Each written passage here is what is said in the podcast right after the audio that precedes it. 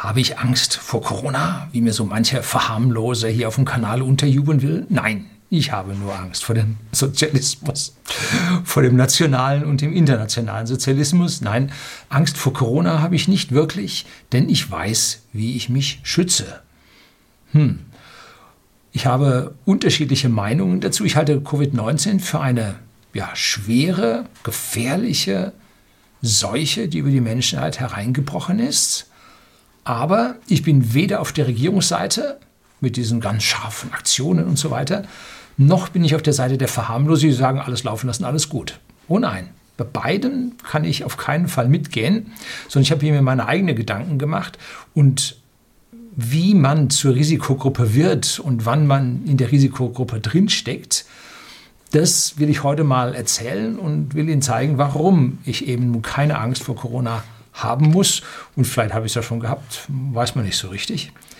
Und es gibt da eine wissenschaftliche Grundlage, die mittlerweile in zig Studien breit ausgerollt ist. Und zwar seit vielen Jahren hat sich das angekündigt und wird von Politik wie immer völlig ignoriert. Bleiben Sie dran.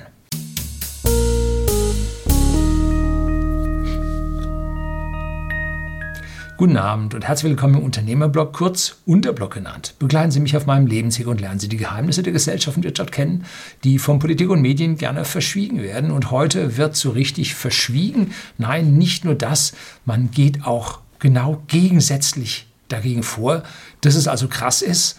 Und daran will ich Sie heute nun teilhaben lassen. Seit Jahren habe ich hier Videos über Vitamin D gedreht. Gebe ich Ihnen mal ein, zwei Links unten rein. Und bevor Sie nun alle diese Videos ähm, mir mailen oder hier in die Kommentare reinschreiben, was Sie unbedingt über Vitamin D und so weiter sehen müssen, ja, ich habe sie alle gesehen und ja, äh, Sie finden sie alle in der Beschreibung drin.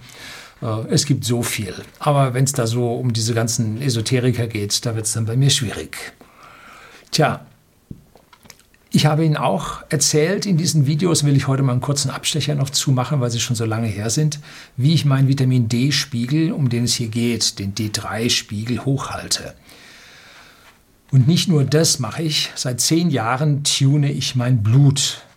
Ja, ich halte das, also diesen besonderen Lebenssaft, auf der Höhe der Leistungsfähigkeit. Und dazu gehören einmal die ganzen Werte, die Sie bei Ihrem Arzt messen lassen. Da kann man eine ganze Menge tun, dass man die da auf Vordermann bringt, äh, typischerweise ein vernünftiges Leben führen. Und dazu schaue ich dann noch nach den Mineralstoffen und Spurenelementen, die sie nicht mehr so einfach in ihren Körper reinbekommen, weil ja die Lebensmittel äh, nicht mehr so viele enthalten. Ganz typisch Magnesium, Bananen. Also wenn Sie Bananen essen und wollen Ihr Magnesium auffüllen, nicht mehr so viel, viel drin. Die Böden, wo die regelmäßig angebaut werden, sind leer von Magnesium. Ja, dann als Krönung obendrauf noch die Hormone, zu denen auch das fälschlicherweise als Vitamin bezeichnete Vitamin D3 gehört. Und wenn man so mit Hormonärzten spricht, ich habe mal hier ein Video über Endokrinologie, das sind Hormonärzte, wenn man mit denen spricht, dann setzen die Vitamin D ist gleich Abwehrkraft und zwar gegen alles. So, das bedeutet, Vitamin D wirkt, wenn man diesen Endokrinologen, das sind studierte Ärzte, promoviert, langjährig im Job, haben meistens was so mit, äh, ja, mit Kinderkriegen, Kinderwunschzentren, Hormonzentren, auch ältere Damen nach der Menopause und so. Da sind diese Endokrinologen normalerweise angesiedelt und es gibt ein paar wenige, die haben sich dann auch auf Prävention, auf Präventivmedizin äh, spezialisiert und damit kümmern sich dann auch um Menschen mit einem etwas fortgeschrittenen Alter, dass die also hier in diesem Bereich äh, ja mit ihren Hormonwerten dann auch noch weiter oben stehen. Was ich natürlich auch noch mache auf meinen anderen Kanälen, zum Beispiel whisky.de, dem Versender für hochwertigen Whisky, eine privaten Endkunden in Deutschland und auch in Österreich und whisky.com, wo wir das Ganze auch noch auf Englisch abhalten. Da äh, muss ich pro Jahr ungefähr zweieinhalb Liter Whisky konsumieren. Das ist mein Job, damit verdiene ich mein Geld. Und da ist natürlich dann auch vom Alkohol her ein gewisses Risiko drin. Und deshalb messe ich regelmäßig in meinem Körper jeden Leberwert, den sie finden können. Naja, vielleicht übertrieben, aber doch sehr, sehr viele, um hier frühzeitig zu erkennen, ob da irgendetwas ist. Und wenn da etwas wäre, nun, dann müsste ich mit meinem Job aufhören. Ganz einfach. Die Vorsicht ist die Mutter der Porzellankiste. Noch ein Wort zu Beginn dieses Vortrags. Ich bin kein Arzt. Der einen oder anderen Stelle äh, wird dann gesagt, dass ich Doktor wäre, aber ich bin kein Arzt. Ich bin Luft- und Raumfahrttechniker ähm, und bin damit Ingenieur. Und glauben Sie mir deshalb nicht bedingungslos. Also, wenn es um Ihre Gesundheit geht, fragen Sie Ihren Arzt.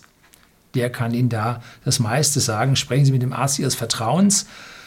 Und ganz wichtig, ganz, ganz wichtig, pfuschen Sie nicht mit wilder Einnahme von irgendwelchen Nahrungsergänzungsmitteln in Ihrem Stoffwechsel rum. Das kann nach hinten losgehen. Zum Beispiel gab es eine Studie, da kann ich Ihnen einen Artikel vom Ärzteblatt dazu verlinken, finden Sie auch unten in der Beschreibung unter diesem Video.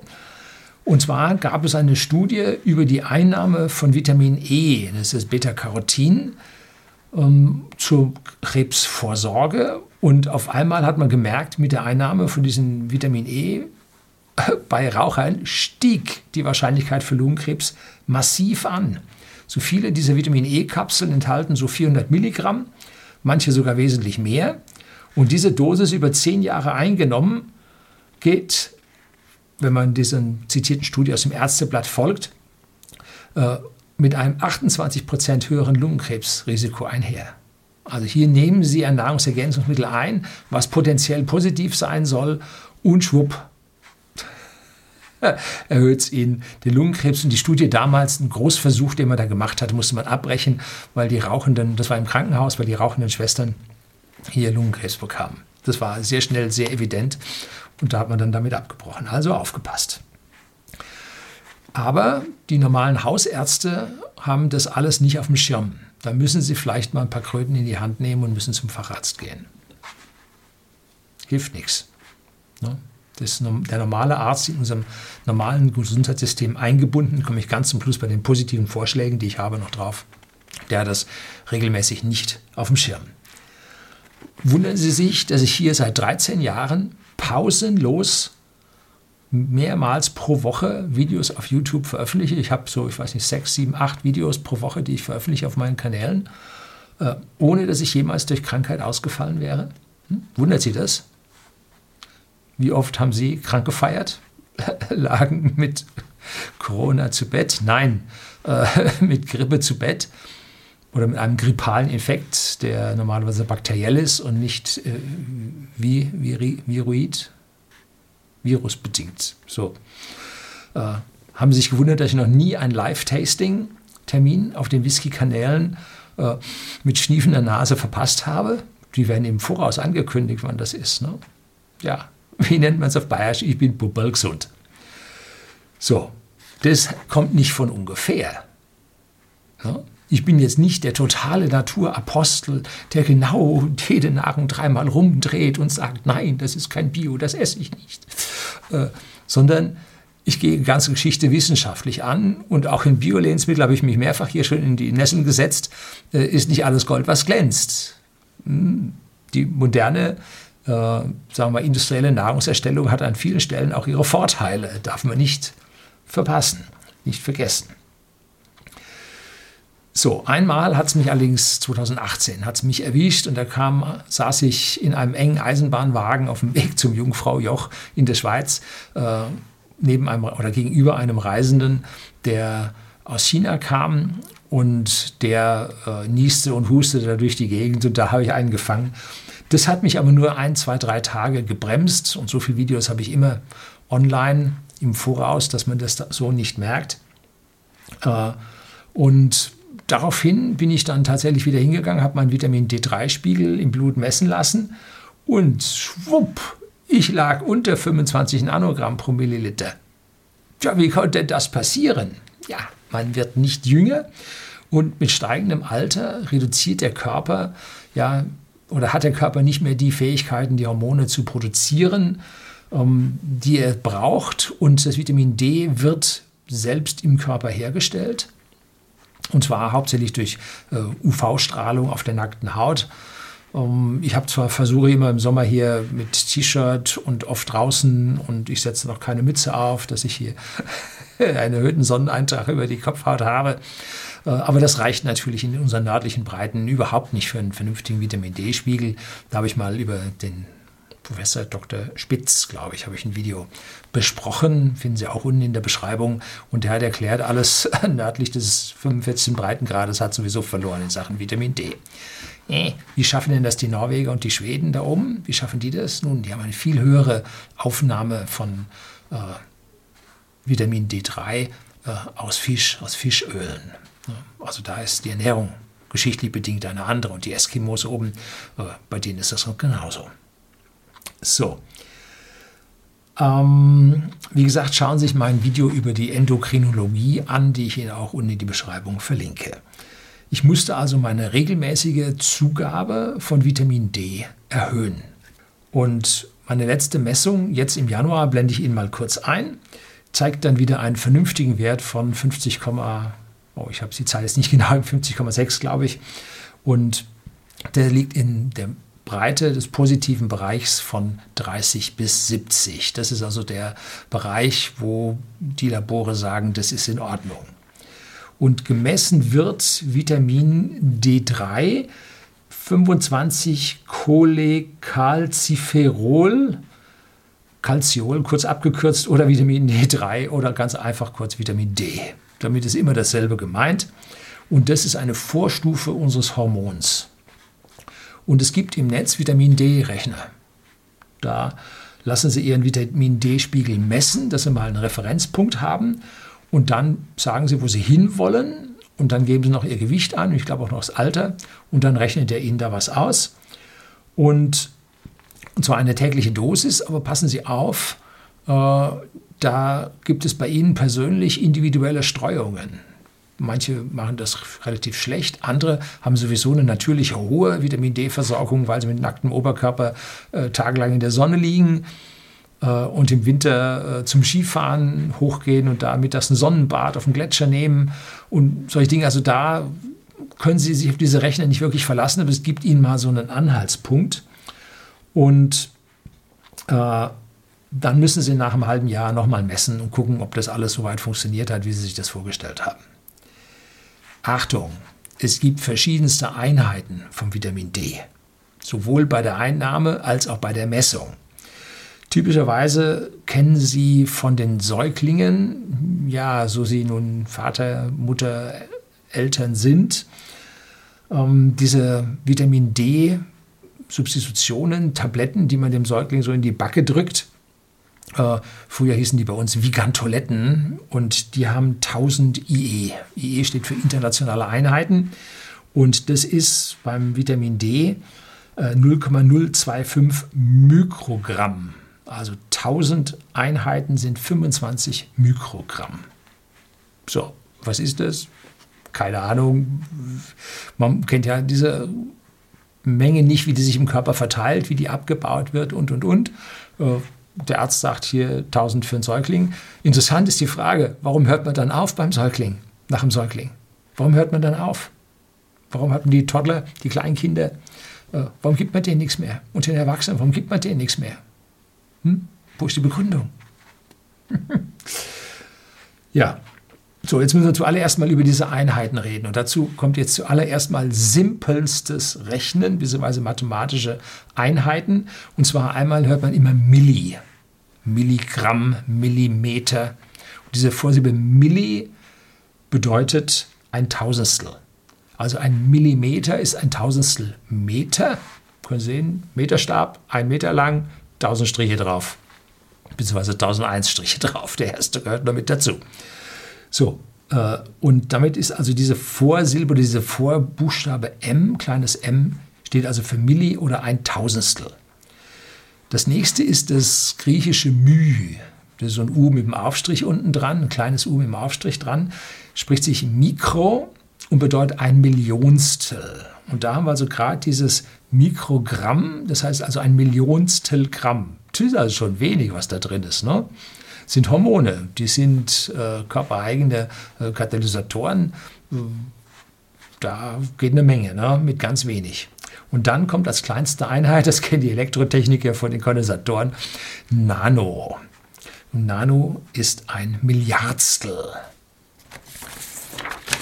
So, und jetzt schauen wir uns an, wenn wir also hier diese Einheiten gemessen vom äh, Arzt oder so sehen, dann steht da 25 Nanogramm pro Milliliter. Also NG Nanogramm und ML Milliliter. Also Milliardstel Gramm pro Tausendstel Liter. Jetzt kann man da, kennt man noch aus der Schule, kürzen, und zwar um 1000. Kommt man vom Nano zum Mikro und vom Milliliter kommt man zum Liter. Also die 25 Nanogramm pro Milliliter ist genau das gleiche wie 25 Mikrogramm pro Liter. Also bitte nicht verwirren lassen. Und jetzt gibt es noch eine total irre Einheit, und zwar das Nanomol pro Liter. Was ist jetzt das? Nun, da müssen Sie aufpassen. Das ist so eine Einheit für Schlau, für Chemiker. Ähm, und da müssen Sie durch den Faktor 2,5 teilen, damit Sie auf diese gängigen Nanogramm und Mikrogramm kommen. Also 62,5 Nanomol pro Liter gibt 25 Nanogramm pro Milliliter oder 25 Mikrogramm pro Liter. Ganz wichtig, wann immer Sie dieses Mol lesen, durch zweieinhalb teilen. Denn sonst denken Sie, Sie sind mit Ihrem Wert im super tollen Bereich, sind aber gnadenlos daneben. Ne? Das ist schwierig. Ähm, jetzt sagen wir kurz die Definition von Mol, aber das, äh, wer da chemisch nicht interessiert ist. Ein Mol ist die Stoffmenge eines Systems, das aus ebenso viel Einzelteilchen, Atome, Moleküle, Ionen, Elektronen besteht, wie Atome in 12 Gramm des Kohlenstoffnuklids 12c enthalten sind. Also, man zählt. Das ist also eine Anzahl von ja, Molekülen, äh, Atomen, Ionen, Elektronen und so weiter. Das ist die, kennen Sie vielleicht noch die Avogadro oder die Loschmidt-Zahl. Also hier zählt man Moleküle und beim anderen wiegt man Moleküle. Das ist alles. Und die Einheit dazwischen ist das Gewicht vom Kohlenstoff, C12. So, also bei dem Mol denken Sie dran, durch zweieinhalb teilen. Die Deutsche Gesellschaft für Ernährung hat 2012 eine interessante Pressemeldung zum Vitamin D rausgegeben. Gebe ich Ihnen den Link auch unten in der Beschreibung rein. Und da schreiben Sie drin, Zitat, die derzeitige Beweislage bestätigt eindeutig, dass eine gute Vitamin D-Versorgung bei älteren Menschen das Risiko für Stürze, Knochenbrüche, Kraftverlust, Mobilitäts- und Gleichgewichtseinbußen sowie vorzeitigen Tod senken kann. Hinten wieder kann, nicht muss. Kann sind also positive Einflussfaktoren auf die Allgemeinbefindlichkeit von älteren Menschen. Und weiter, in Deutschland weisen ca. 60 Prozent der Bevölkerung nach internationalen Kriterien eine unzureichende Vitamin D-Versorgung auf. Bei ihnen liegt der Marker für die Versorgung im Blut, die Konzentration des 25-Hydroxyvitamin D, bla bla bla bla, unter dem gewünschten Wert von 50 Nanomol pro Liter. Ah, Mol durch zweieinhalb teilen, das sind ja 20 Mikrogramm pro Liter. Das ist ja nochmal zehn weniger, als hier von meinem Labor von 30 bis 70 hier als guter Bereich markiert wurde. Da liegen die also noch drunter. 60 Prozent der Menschen. Und wenn man jetzt noch jung und alt miteinander verteilt und sagt, im Alter sind die schlechter in der Lage, diese äh, UV-Vitamin D-Umwandlung oder Hormonumwandlung hinzubekommen. Das heißt, von den alten Menschen sind 80 Prozent, 90 Prozent mit Vitamin D unterversorgt. So. Und jetzt sehen Sie schon, wo es lang geht, wenn wir jetzt gleich zu Covid-19 kommen. Ne? Das ist, also ich kann mich gar gar nicht genug darüber aufregen, das ist ein Horrorwert. Und der ist im Winter natürlich immer am niedrigsten, weil wir im Winter das Vitamin D über die noch niedrig stehende Sonne noch weniger aufbauen können und unsere Ernährungsweise relativ wenig Vitamin D enthält. Ne? Und niemand tut was im großen Stil dagegen. Das ist das Hauptproblem, das ist der Skandal, der hier von Medien und von Politik verschwiegen wird. Der wird auch nicht von der Krankenversicherung bei der regulären Blutuntersuchung mitgemessen. Das ist eine Igelleistung eine individuelle Gesundheitsleistung, die müssen sie mit ungefähr 30 Euro extra bezahlen. Wer macht das schon? Ne? Und kein Arzt wird sagen, jo, kümmern Sie mal um Ihren Vitamin D-Spiegel. Ne? keine Auffälligkeit, kein Wert, den er ablesen kann. Warum soll er sich auf den Vitamin D-Spiegel hinweisen? Ist auch so in der Lehre nicht drin. Ne? Ich habe sechs Ärzte in meiner nahen, nahen Verwandtschaft. Da kriegt man schon so ein paar Sachen mit. So, und jetzt kommt ein Zitat aus der Welt, ganz neu. Wir haben also eine Ernährungsministerin, Bundesernährungsministerin Julia Klöckner, CDU. Die Frau kannte ich nicht. Also wie gesagt, die Namen merke ich mir alle nicht, die kommen und gehen. Ähm, und machen Rochade und dann weißt du nicht, wer zu wem gehört. Und wer sich da um diesen ganzen Politikzirkus permanent kümmert, wird einfach verladen, auf die falsche Spur geführt, ne? Aufs Abstellgleis. So, und die Bundesernährung Julia Klöckner hält das Problem für so dringlich äh, mit einer Nahrungsergänzungsmittelüberversorgung und Selbstmedikation. Das ist gefährlich. Das ist gefährlich dass sie mitten in der Corona-Krise einen Vorstoß unternimmt, um eine Höchstmengenregelung auf EU-Ebene zu erreichen. Hm? Während in den USA da die Vitamin D der Milch zugesetzt wird und praktisch keine Milch in den USA ohne Vitamin D-Zusatz mehr erhältlich ist, will man bei uns Zugabe von Nahrungsergänzungsmitteln bremsen. Ja, gut. Äh, wie verrückt ist es? Also wenn man an Verschwörungstheorien glauben mag, hier ist so eine. Ne? Denn was macht eine Unterversorgung mit Vitamin D, eine Unterversorgung mit unseren Vitalstoffen? Das macht krank. Wer hat Vorteile davon? Cui bono? Wer hat was davon? Follow the money, sagte mein ehemaliger Chef immer. Ne? So, ich habe mich mit meinen Ärzten da unterhalten und die haben gesagt, äh, wenn die Raucher nicht wären, mit ihrer Dauerbronchitis, dem echt infektiösen Herden, die sie da in ihren Bronchien und Lungen haben, und wenn die winterliche Infektionswelle nicht da wäre, sie hätten keine Einnahmen. Also es wäre richtig schwierig, da mit ihrem Einkommen auf den grünen Zweig zu kommen. Ne? Und wann kommt bei uns die Grippewelle? Immer Januar, Februar, März wenn unser Vitamin D-Spiegel wegen der geringen Sonneneinstrahlung abgesunken ist. Der baut sich über die Zeit ab, das hält nicht ewig. Und im Sommer baut sich das auf, da ist es dann besser und zum Winter hin, wenn die Sonne weniger wird, dann baut sich das ab und die Tiefstände werden dann ja kurz vorm Frühling dann erreicht. Januar sind sie dann schon ziemlich niedrig, Februar sehr tief und März ist es dann schon übel. Und da blende ich Ihnen hier mal äh, Google Trends ein. Da sieht man, wann immer nach dem Wort Grippe gesucht wird. Und da habe ich dann aufgehört, bevor der Corona-Peak anfing. Und da sieht man nun die verschiedenen Stärken und da kann man auch sehr gut daran erkennen, wie 2017, 2018 äh, die Grippewelle besonders stark im Winter war, äh, wo besonders viel bei Google danach gesucht wurde. Und hier kann man also da erkennen. Das ist ziemlich proportional dann auch zu den Todesfällen entlang der Grippe. Da sieht man also, wie es da nun abgeht. Warum bauen die alten Menschen das Vitamin D nicht mehr so auf? Nun, das ist evolutionär bedingt. Wir leben, ich, ich zumindest bei meinem Alter und sehr viele auch der Zusehenden hier leben jenseits des durchschnittlichen Alters äh, in unserer Vergangenheit. Vor 200 Jahren war das durchschnittliche Alter der Menschheit lag bei 40 Jahren. Mehr haben die im Schnitt nicht geschafft.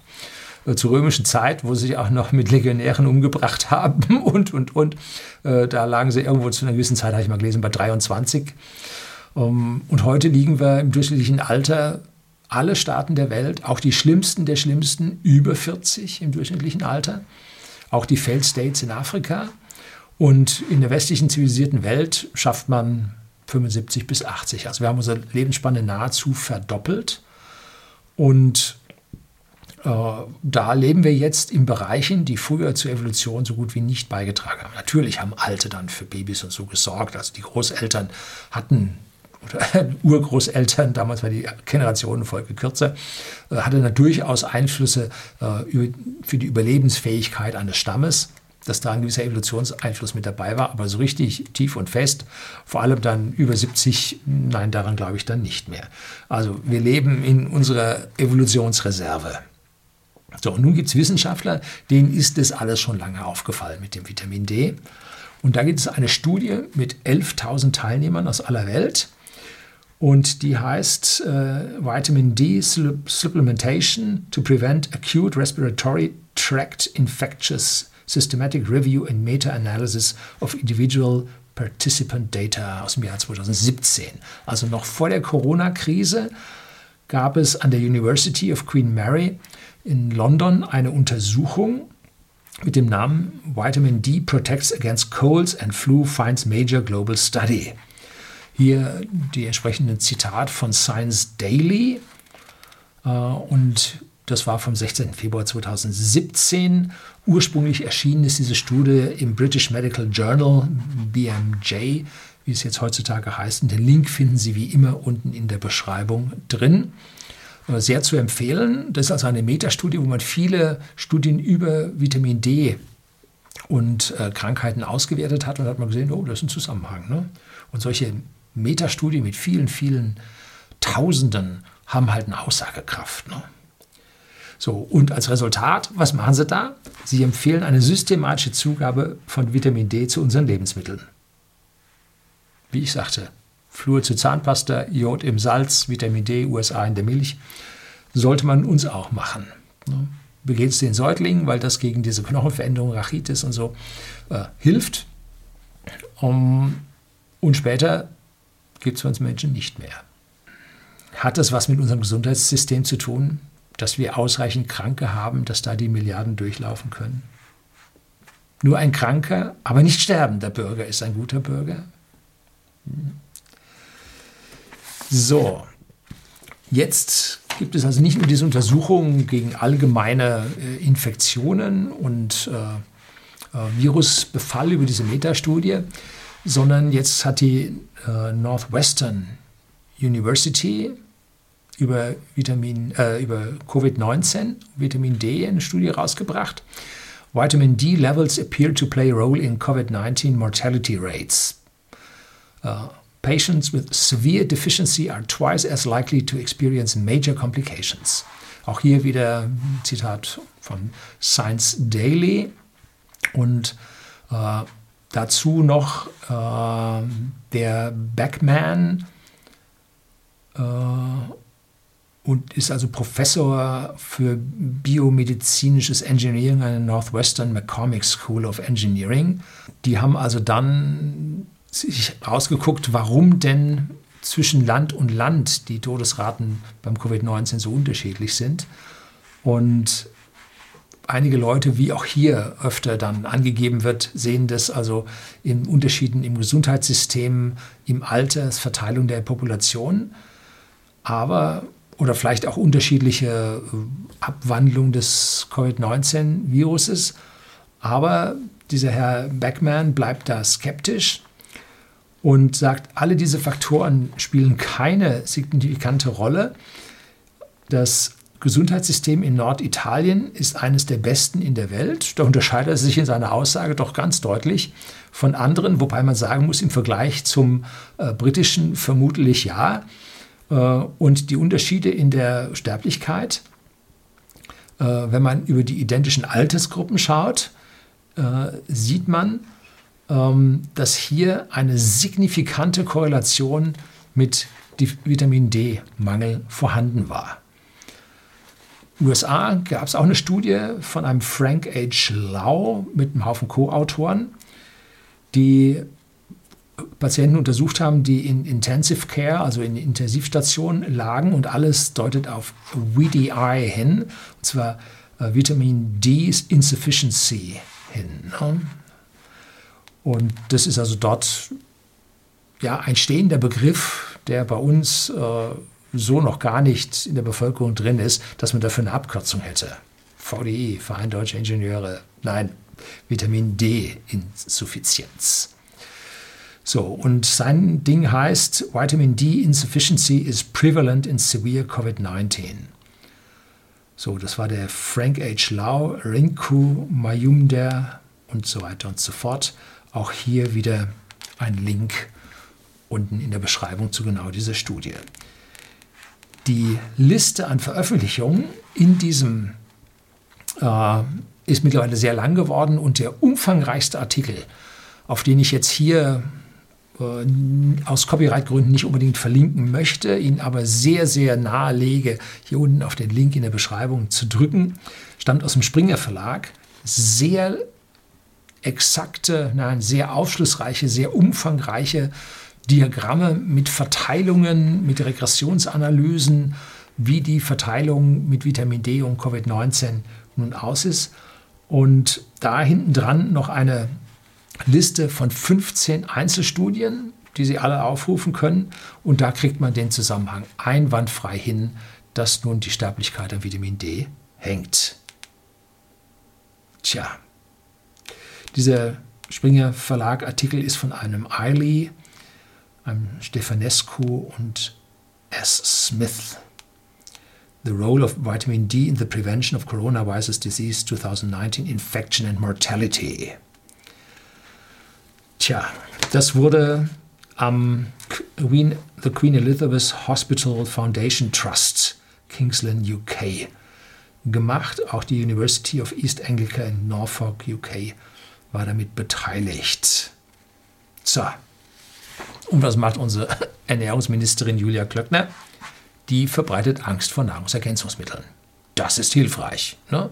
Das ist kontraproduktiv wenn Sie diese Ironie nicht erkannt haben. Ne? So, jetzt von mir die konkreten Vorschläge. Was macht man denn jetzt konkret, Herr Löning? Ich bin auf jeden Fall dafür, dass man Vitamin D3 und viele sagen, ja, unbedingt mit K2. Natürlich, auch das, wer sich damit beschäftigt, kommt darauf, dass man den mit K2 zusammen einnehmen sollte. Zur besseren äh, Aufnahme, das sollte man einmal frei im Bezug halten, wie es jetzt ist. Aber man sollte es auch über die Ärzte verschreiben lassen, und zwar verstärkt. Nicht nur den Säuglingen. Zielwert muss es sein, nicht über diese 20 oder diese über 30 hinauszukommen, sondern die 50 Mikrogramm pro Liter oder Nanogramm pro Milliliter zu erreichen. Diesen Zielwert von 50, den ich auch habe. Der ist allerdings gemessen vom Januar gewesen und dann habe ich nochmal einen Sprint eingelegt und habe mal ein bisschen rumgerechnet und äh, habe den mir jetzt auf, ich sag mal, 75 erhöht in relativ kurzer Zeit. Und jetzt irgendwann mal nach dem Sommer ist da wieder Kontrolle fällig bei mir. Und da gucke ich dann mal, in welche Größenordnung ich denn gekommen bin. Äh, ich stabilisiere mich jetzt hoffentlich auf höherem Niveau. Wie gesagt, ähm, Vitamin D ist speicherbar, baut sich nicht so rasend schnell ab. Ähm, Sie können es überdosieren, müssen Sie aufpassen. Also nicht wild rum, wie ich am Anfang sagte, fragen Sie Ihren Arzt. Machen Sie nicht selbst und tun sich da jeden Tag da drei Pillen rein. Ne? Das kann daneben gehen. Das kann heftig daneben gehen. Also machen Sie es nicht alleine. Machen Sie eine Feedback-Schleife über Ihren Arzt. Und wenn man nun also diesen Bezug freilässt, aber auch den Ärzten sagt, dass sie da also mehr von geben sollen, dann über Bildung, Fortbildung der Ärzte, über Inhalte im Studium.